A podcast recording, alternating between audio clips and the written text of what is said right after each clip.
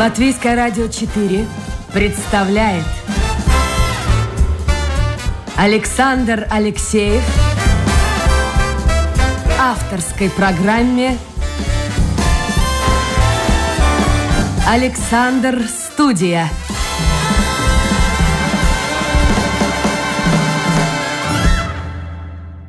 Здравствуйте, друзья. В эфире программа «Александр Студия». Как обычно, в это время с вами автор и ведущий Александр Алексеев. Ну что, сегодня пятница, заканчивается рабочая неделя. Не забудьте, комендантский час впереди, так что по улицам вечером и ночью гулять не надо, если нет необходимости. Ну а сегодня хотелось бы о чем-то таком более приятном э, поговорить, хотя наверняка тема нашей традиционной темы ковида мы в любом случае коснемся. Мы не случайно начали эфир вот с этой песни на французском языке, потому что гости сегодняшнего эфира несколько лет провела э, в Париже, училась в университете Сорбонны, но последние годы живет в Латвии и уже 17 лет занимается интерьерами, э, интерьерной архитектурой. И вот, собственно говоря, я хочу поздороваться, Агнес. Доброе утро. Доброе утро. Агнес Рудзе, ты у нас сегодня в гостях. Давайте вот мы начнем, собственно говоря, с интерьеров, с архитектуры. Э, у вас довольно много заказов. Я так понимаю, я посмотрел домашнюю страничку, и было, и есть.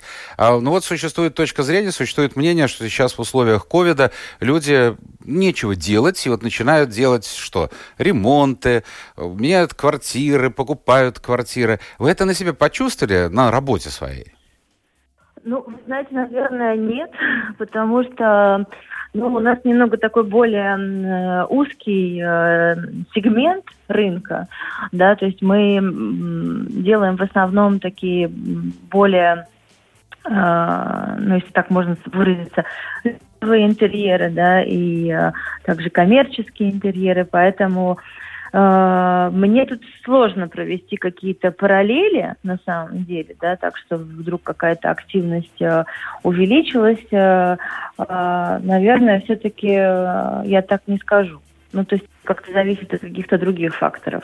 Ну, наверное, если активность действительно есть, поверьте мне, вы наверняка видели, ну, пока mm-hmm. могли работать магазины, около магазинов, особенно связанных со строительством, с ремонтом, да, очень да, много машин. Да. Ну, кто-то выбирает, а кто-то не выбирает дизайнера. Это как выбирают, не выбирают себе психолога. Одни говорят, зачем тратить деньги, другие говорят, я без него Конечно. не обойдусь. А вот скажите, Конечно. А, если бы вам задали вопрос, а зачем нужен дизайнер? Ведь многие люди считают, что у них есть вкус, и достаточно этого вкуса, и сами они могут превратить свое старое жилье в какое-то новое, оригинальное. Но, тем не менее, кто-то пользуется вашими услугами. Я э, думаю так, что, конечно же, если ты э, живешь просто в какой-то там не очень большой квартире, да, и я считаю, что сделать э, ремонт своими силами обставить э, это мебелью и предметами по своему вкусу абсолютно под силу любому человеку, да, то есть особенно если э, он каким-то там обладанием, а, каким-то пониманием обладает, и плюс, если ему это интересно, да, то есть если ему действительно это интересно, то это вообще, на мой взгляд, э, прекрасное совершенно времяпрепровождения, потому что э, если ты можешь формировать свое жилое пространство сам, то как тебе это прекрасно на самом деле. Агнес, я вас перебью. Скажите, пожалуйста, вы часто Что? встречаете людей, которым нравится делать ремонт? Ну, есть такие, есть, которым, которые внедряются в это все и так далее. На самом деле, интерьерный архитектор, он нужен э, прежде всего для того, чтобы ну, сделать пространство очень э, грамотным и э, гармоничным, да, очень часто э, людям как раз очень сложно, да, понять, э, понять вот эти вот пропорции, объемы, масштабы, да, это самое важное, организовать пространство правильно, да, а дальше уже то, какой мебелью ты это наполнишь, ну, это действительно дело вкуса, да, дело вкуса, дело твоего бэкграунда, дело твоего э, образования, э, мировоззрения, массы, массы совершенно вещей, да, но интерьерный архитектор, прежде всего, я считаю, помогает организовать само пространство, так, чтобы оно было функционально, так, чтобы в нем хорошо дышалось, э, спалось, э, жилось и так далее. Ну и потом, естественно, интерьерный архитектор эм, помогает, э, не только помогает, он действительно организует всю работу и э, делает очень много технических вещей, массу Э, массу вещей, которые позволяют э, предотвратить э, вот эти вот ошибки самодеятельности, да, то когда э, люди пытаются сделать сами или там с помощью просто э, строительной бригады и так далее, да. Еще очень такая как бы очень такой важный момент, чем отличается обычно интерьер профессиональный от непрофессионального, это то, что очень часто э, у людей, которые делают сами, у них э, нет четкого понимания финальной картинки, да, вот этой всей э, основы, да, они очень разрозненно подходят к делу, очень часто, например, увидели там красивую, не знаю, плитку, красивый, красивое напольное покрытие или красивую какую-то ткань или там еще что-то. И вот они э, все это вместе э, купили, потом все это вместе сложили, а результата нету все равно, да? Это как Но это так же, как можно сказать, с одеждой. Я знаю женщин, да, точно, да? Я знаю женщин, которые заходят, да, в магазин, говорят, платье, хочу это платье. С чем, как носить, это уже 125-й вопрос. Хорошо, то есть мы определили, что, в общем-то, все-таки это могут быть и частные лица, это могут быть фирмы, но э, идет разговор о более крупных помещениях, хотя, с другой стороны, вот я сразу, слушая вас, подумал, очень часто в интернете можно увидеть и действительно талантливую, на мой взгляд, работу э, дизайнеров, когда из маленькой хрущевской э, квартирки, да даже что там с квартирки, кухня, где там метр на метр, ну что-то делают такое, что все преображается. Да, конечно, конечно, конечно. Это именно э, вот именно профессиональный подход, и на самом деле какие-то маленькие помещения делать э, гораздо сложнее, чем, чем какие-то большие просторные. Но считается, что это дорогое удовольствие. Да, да. Ну вот, например, э, как раз-таки во Франции, э, особенно в Париже, цена квадратного метра зашкаливает, и где очень много исторического жилого фонда, и очень много микроскопических абсолютно площадей, вот э, они как раз мастера этого дела, используют каждый квадратный сантиметр и очень правильно спланировать вот такие вот маленькие такие помещения. Да? Но у нас таких помещений тоже очень много. Посмотрите, в спальных много, районах да. у нас э, и хрущевки, и 70-е, 80-е годы, Конечно. где площадь небольшая. Но тем не менее, вот Конечно. о какой сумме надо задумываться человеку, если он хочет пригласить дизайнера? И вообще, как эта сумма сопоставляется в процентах от общего ремонта или как? Ну, вы знаете, это очень, э, очень большой, очень большой есть разброс в этом понимании, да. Э, обычно, конечно, если брать какие-то европейские э, мерки, да, то э, 10% от э, общего бюджета. Ремонт. Э, да, да. Обычно у нас э, э, дизайнеры интерьеров берут э, э, гонорар по, по квадратному метру, ну, то есть квадратный метр площади, там квартира, допустим, там, не знаю, 50 метров или метров, ну, и, соответственно, умножить на какой-то тариф за метр, э, который в итоге это вот гонорар дизайнера. Конечно, этот тариф за квадратный метр очень сильно, очень сильно зависит от э, э, опыта дизайнера, от его имени, от э, массы вещей, потому что, скажем так, у нас в стране очень много выпускается э, молодых людей с этой профессии. Я об этом хорошо знаю, потому что там, периодически я хожу на какие-то там смотры в академию, меня приглашают или, или к нам обращаются студенты э, с просьбой о практике, да, то есть на самом деле на, в нашей стране на душу населения очень много э, людей обучаются этой профессии, и э, на самом деле это не совсем, конечно, ну, такой, на мой взгляд, хороший, не знаю, момент, потому что ну, эта профессия немножко, как бы за счет этого, может быть, обесценивается также, да. И, Но они находят а, себе работу, если так много Я желающих. думаю, что, может быть, может быть и, и на, может быть и находит, да, потому что у нас как раз очень распространено в нашей стране, что э, люди, которые живут в достаточно скромных площадях, у которых очень маленький бюджет, они тем не менее все равно э, хотят э, нанять дизайнера интерьеров, архитектора. Да, потому что... А послушайте, Агнес, да. я хотел бы уточнить. А дизайнер, ну, допустим, процесс начинается, мы с вами встречаемся, я говорю, э, вы должны, наверное, послушать о том, как я вижу э, свою будущую квартиру. Э, мы обговариваем сумму, общую сумму ремонта. А, а вот за ремонтом, за процессом ремонта следит хозяин жилья или следит дизайнер? Э, дизайнер осуществляет так называемый авторский надзор, да, то есть он, во-первых, следит за, том, за тем, чтобы его все идеи были правильно воплощены.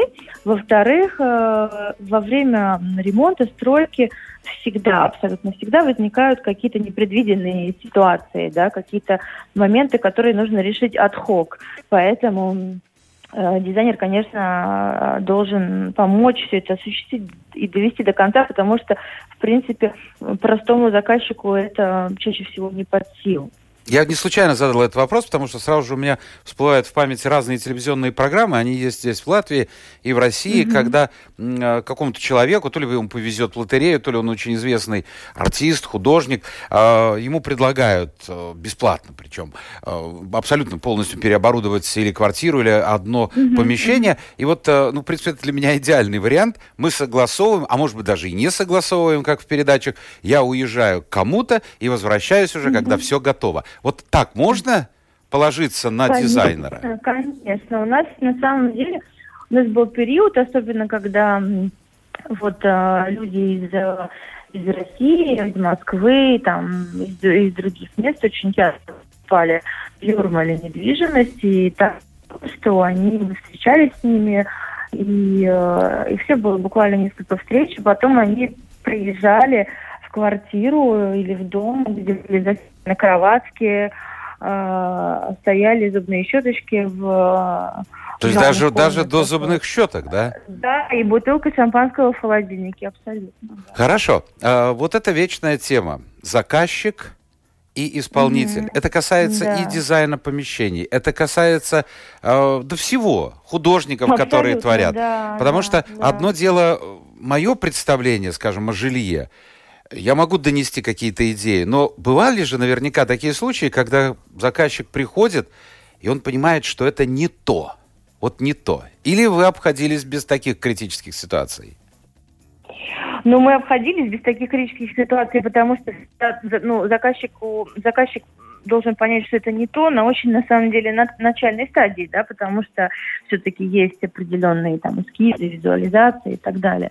Да, но Однозначно мы очень сильно зависим от заказчиков, и дизайнер, э, дизайнер, архитектор, он э, в отличие как раз от художника, который может творить э, сам по себе и в конце концов сложить себе в ящик свою работу, мы без заказчика творить, увы, не можем, потому что мы распоряжаемся очень большими суммами денег, и мы а, не можем просто так абстрактно. А может быть такой вариант? Дом. А может быть такой вариант, что вы отказываетесь? К вам приходит человек, он. Э, конечно. А, а в каком конечно. случае отказ? Конечно. Ну смотрите, как бы э, все, э, скажем такие, ну мы не говорим сейчас о каких-то, скажем там, начинающих э, молодых э, э, юных дарованиях. То есть мы сейчас с вами говорим о э, людях в профессии, которые э, давно, долго и э, плотно. Да?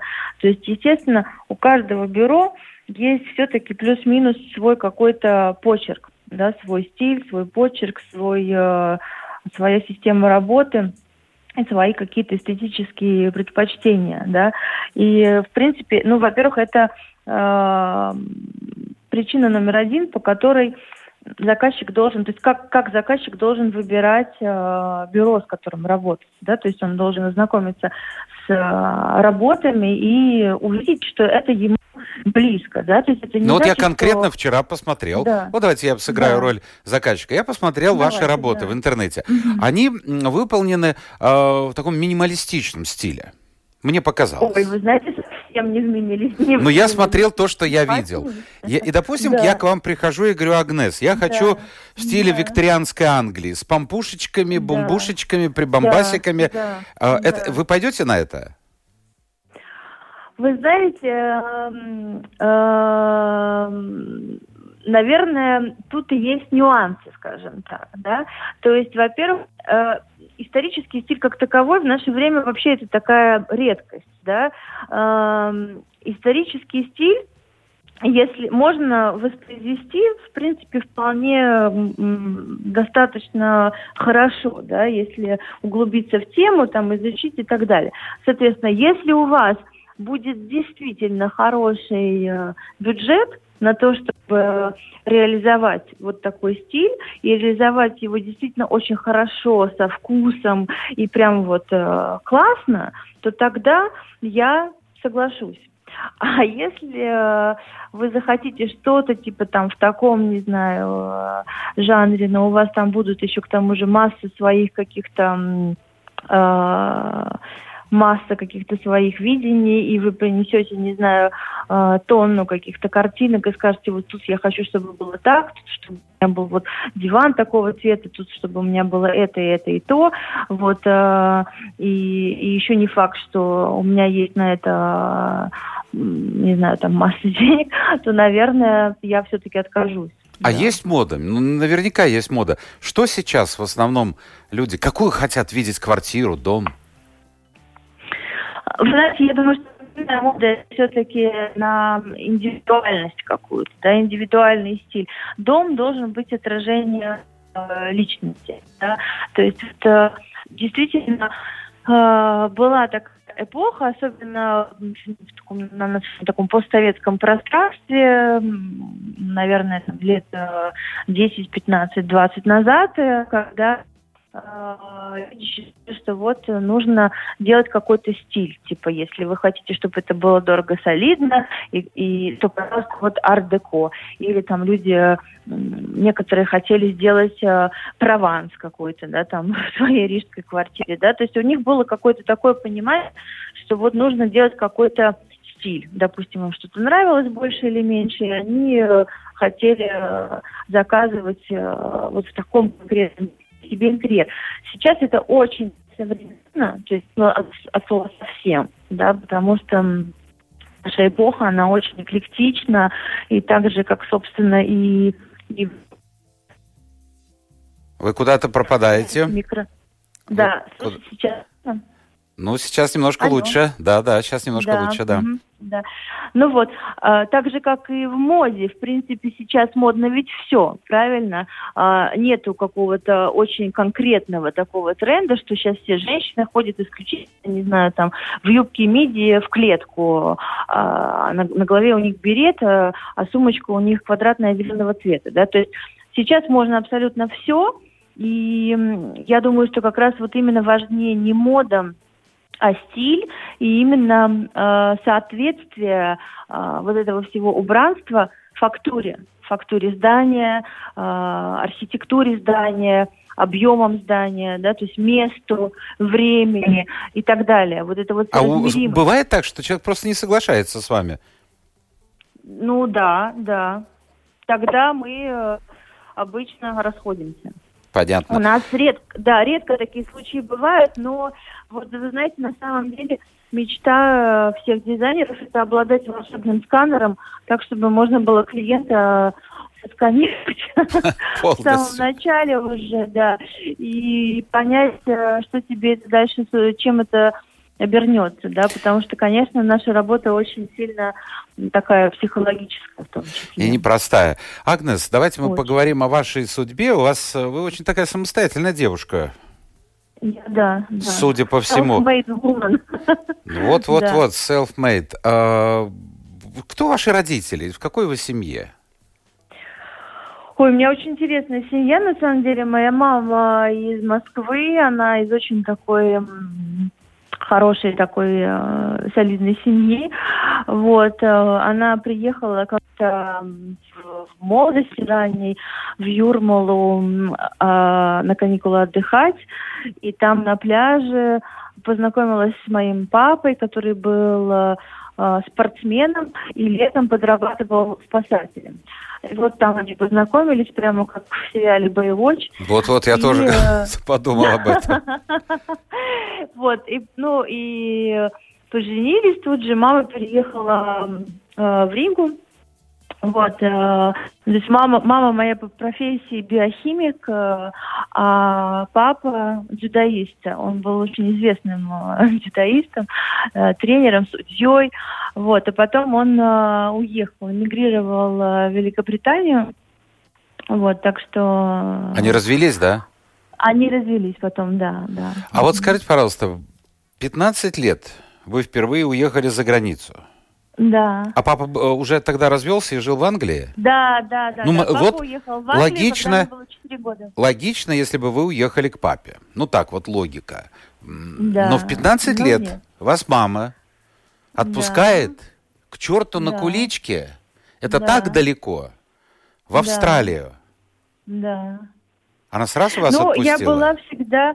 Да, она меня отпустила сразу, на самом деле, потому что моя мама всегда хотела для меня всего самого лучшего, и она, как человек такой, который всегда был очень сильно позорнут вообще на образовании, карьере и так далее, она прекрасно понимала, что это для меня очень хороший шанс, поэтому отбросила в сторону какие-либо эгоистичные воззрения, которые могли бы быть у у таких эгоистичных мам, что нет, зачем отпускать от себя ребенка так далеко в эпоху, когда, кстати, интернет еще Вот я хотел сказать, сейчас вы могли бы по скайпу беседовать каждый да, день, и она бы да. вам надоедала. А тогда, тогда мы беседовали, наверное, по телефону раз в три месяца, это было страшно дорого, и это было все. А почему да, Австралия все-таки?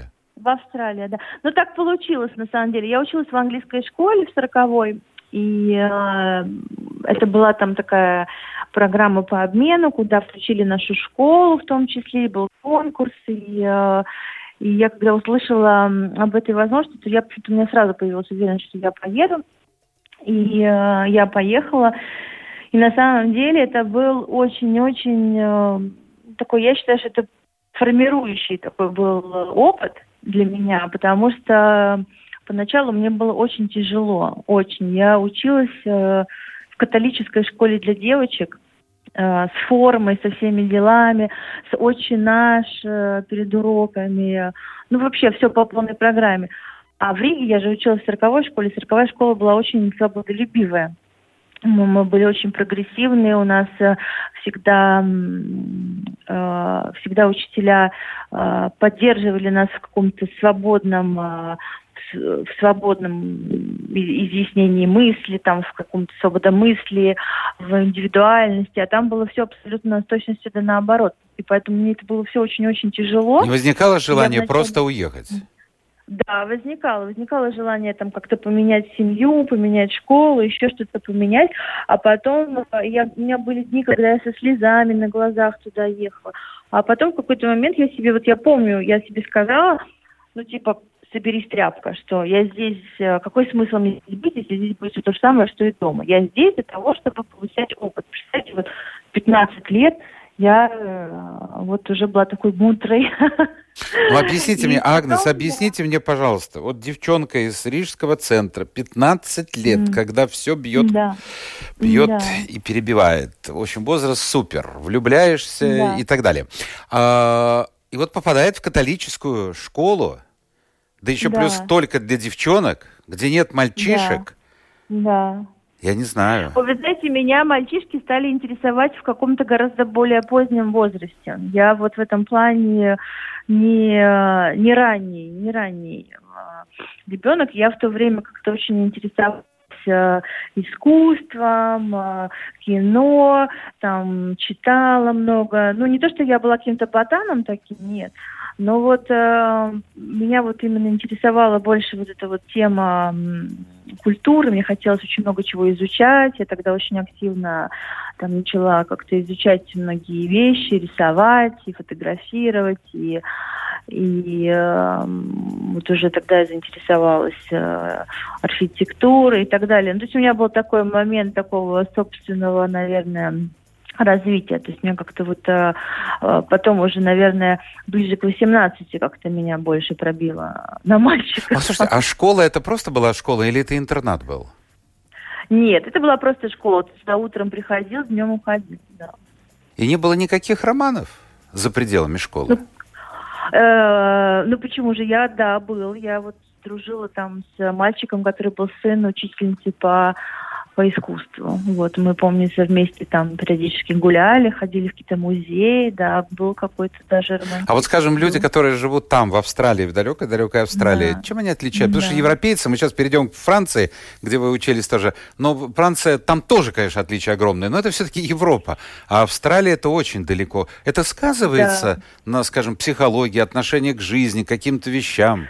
Сказывается? Во-первых, у них э, очень высокий уровень жизни, у них э, не было иммиграции, почти нету, там очень, очень э, строгие законы на тему иммиграции, да, и у них не было кризисов, какие были в Европе там за последние э, 20-30 лет. Поэтому они очень все благополучные, и у них много солнца, они такие все абсолютно на чили. У них э, действительно немножко такой другой, другой как бы взгляд на все это. У меня такое впечатление, но это по фильмам. Я вот не, до, не долетал до Австралии слишком далеко. Я не люблю очень долгие перелеты, но у меня такое впечатление, что там кроме э, загорания, купания и катания на досках, в общем-то, люди ничем не занимаются. Меня всегда удивляет, когда они работают среди этого солнца. Я, конечно, понимаю, да. что это наивный взгляд, но тем не менее.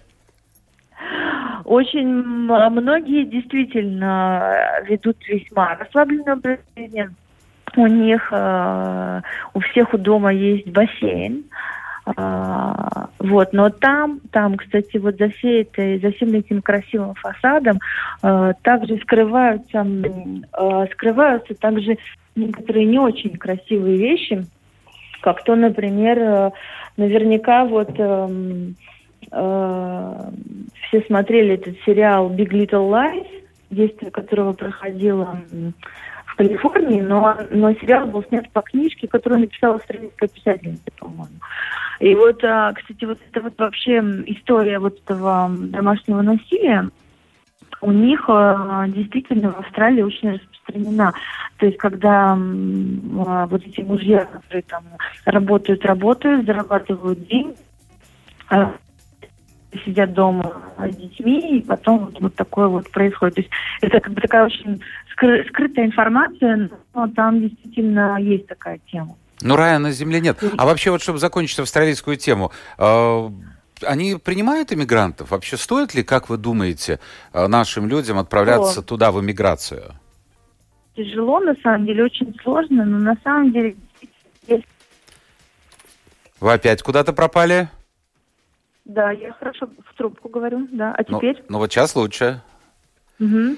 Итак, стоит ли Если... туда пытаться уехать? Да, да, стоит. Там прям вот... А чего ж вы там не остались-то, Агнес?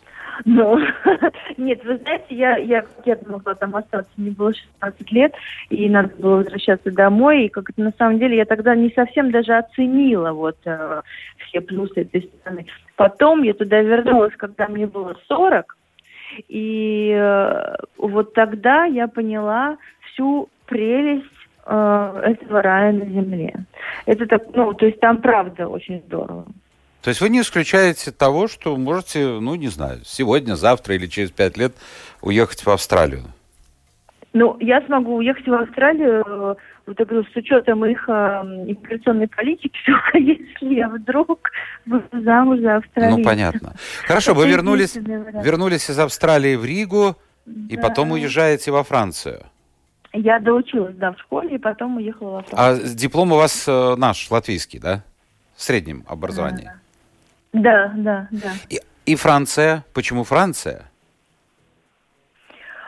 Ну, меня как-то очень всегда тянуло туда. То есть вот как-то совершенно необъяснимо. Я начала учить французский еще будучи в школе с частным преподавателем. А, и сразу после школы уехала. Но Франция после Австралии показалась очень близкой вам? Или столь ну, же далекой? Мне Э, была очень мне близкой, конечно, и э, как раз-таки Австралия тогда для меня была очень экзотично далекой. Вот, а это как раз тот возраст, когда очень э, интересовало все вот именно исторически. Вы опять пропадаете? У меня такое впечатление, что вы находитесь где-то в Австралии. Алло. Я в Юрмале, в Юрмале нахожусь. Вот так бывает. Вы слушайте, вы знаете, вот говоришь с кем-то из-за рубежа, Связь великолепная. Ну, Юрмал, это ж да. такая даль, такая даль. Да, да, вот в Лелупе нахожусь вот. среди сосен. Вот, вот эти и сосны мешают нашему да. разговору. Ну, хорошо. Да. А я так понял, что после такой достаточно скетичной жизни в Австралии вы полностью окунулись э, в парижскую богемную жизнь. Да, именно В тусовке. Так. Именно так. Вино литрами, и, э, и, и, и прочие всякие да, литературно-театральные кружки. Вот всегда людям, которые связаны с Францией, довольно часто у меня бывают э, люди, живущие там во Франции, не обязательно русскоязычные. Я помню, даже была дама здесь у меня в студии до ковида из Франции, писательница, э, и, кстати, архитектор одна была, француженка. Ну вот очень многие люди воспринимают Францию, именно Францию, впрочем, наверное, и Англию тоже, э, по книгам, по фильмам. И когда приезжают, понимают, что ну, Катрин Денев там не ходит по улице. И... Вы знаете, ходит. Она ну, я ходит не, не знаю, но я, кроме арабов... ее встречала. Да вы что? Где вы? Где, в каком районе? Вот в, шестом, Сан-Жермен-де-Пре, там, где она живет. И просто вот так по улице да, Идет Катрин Денев. Ну, можно головами, да, да. И Фанни Ардан встречала, и Жерар Депардье, и... Э, э, и еще всяких, да. Ну, понятно, ну, ну, ну, ясно, если они там живут. А они не скрывают, как э, голливудские актрисы или актеры, свою внешность, что-то там, надевая очки, какие-то капюшоны? Нет. М-м. Вот так, как в кино, так и в жизни? Абсолютно.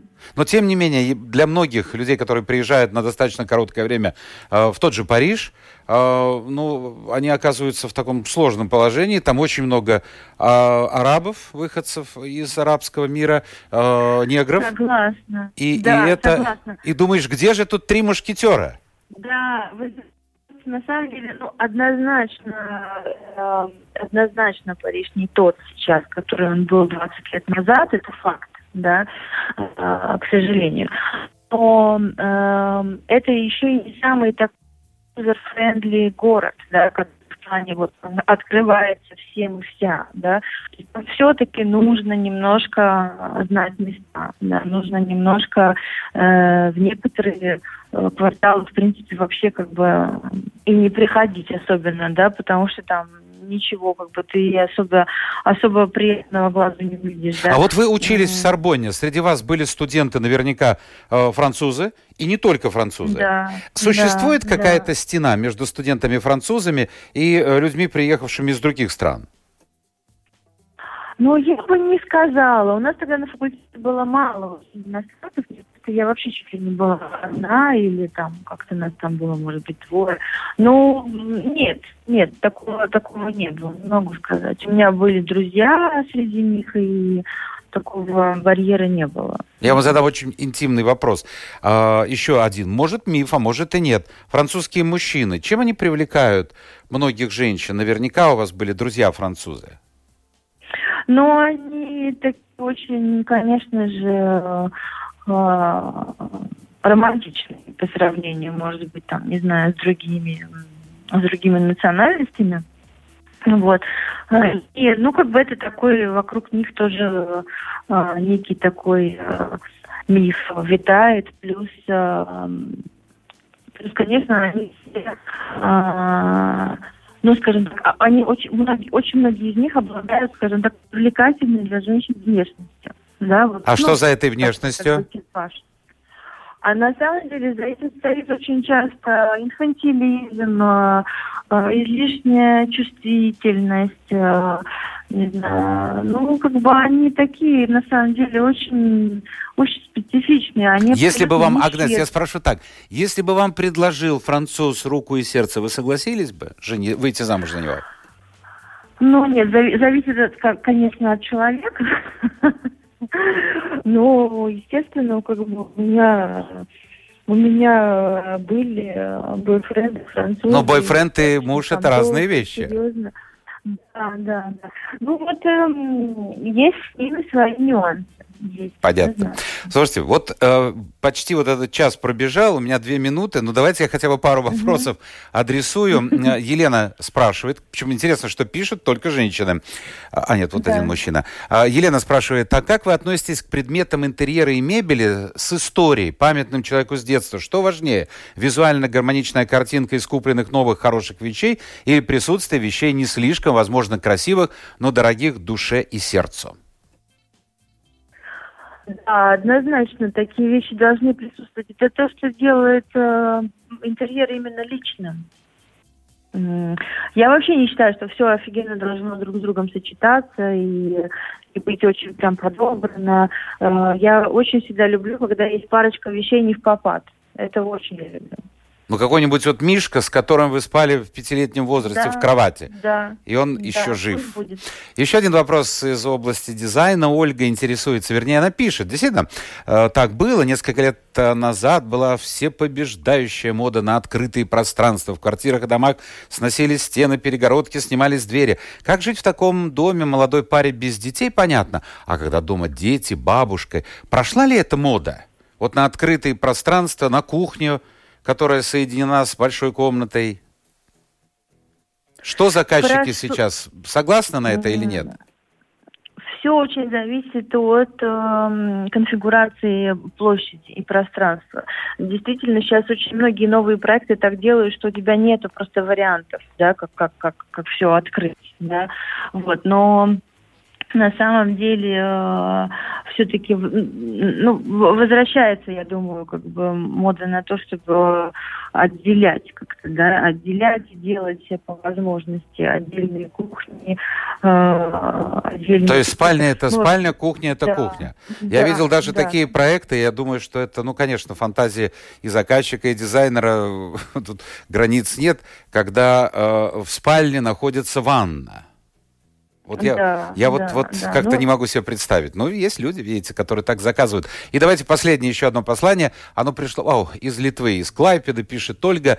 «Милая Агнес, вслушиваюсь в каждое слово. Какая интересная, яркая жизнь. Вы так мотивируете переживать трудности, которых, уверена, вы видели немало. И все же творите. Как вы боретесь с проблемами, с трудностями и в личной жизни, и на работе?» Ну, мне очень нравится английская поговорка английской королевы «keep calm and carry on». То есть я считаю, что нужно никогда не сдаваться, что нужно всегда быть э, сильным и, э, и преодолевать абсолютно все, потому что мы на этой земле для того, чтобы закаляться закаляться и становиться лучше. Спасибо. Спасибо. У нас сегодня в гостях была Агнес Рудзе. Это, это была программа «Александр Студия». Я думаю, достойно такое завершение недели.